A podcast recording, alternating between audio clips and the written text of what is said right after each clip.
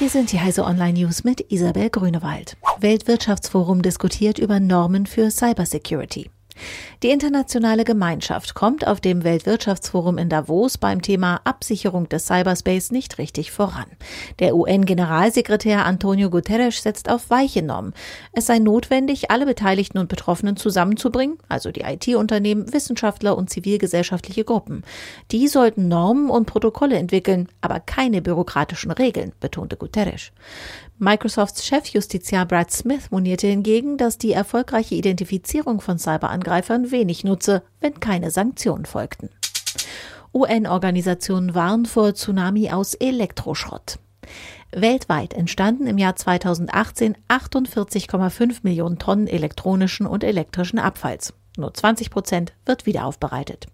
Die Vereinten Nationen warnen eindringlich vor einem Tsunami aus E-Schrott.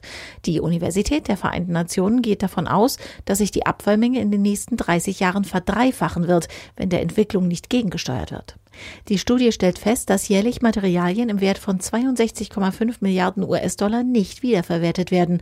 Dabei enthalte eine Tonne Elektronikschrott 100 mal so viel Gold wie eine Tonne Golderz. Hannover Messe zeigt lernende Maschinen. Vernetzung, lernende Maschinen und der Dialog des Roboters mit dem Menschen. Für den Standort Deutschland wird künstliche Intelligenz nach Einschätzung von Hannover Messechef Jochen Köckler immer wichtiger.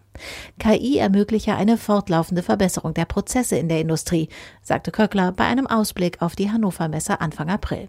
Das sei eine große Chance auch für den Standort Deutschland. Microsoft stellt Office in den Mac App Store.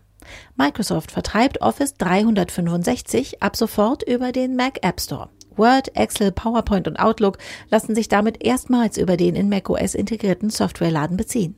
Die Office-Apps werden einzeln und als Bundle zum Download angeboten. Letzteres enthält zusätzlich OneNote und OneDrive, die Microsoft bislang schon im Mac App Store bereitgestellt hat.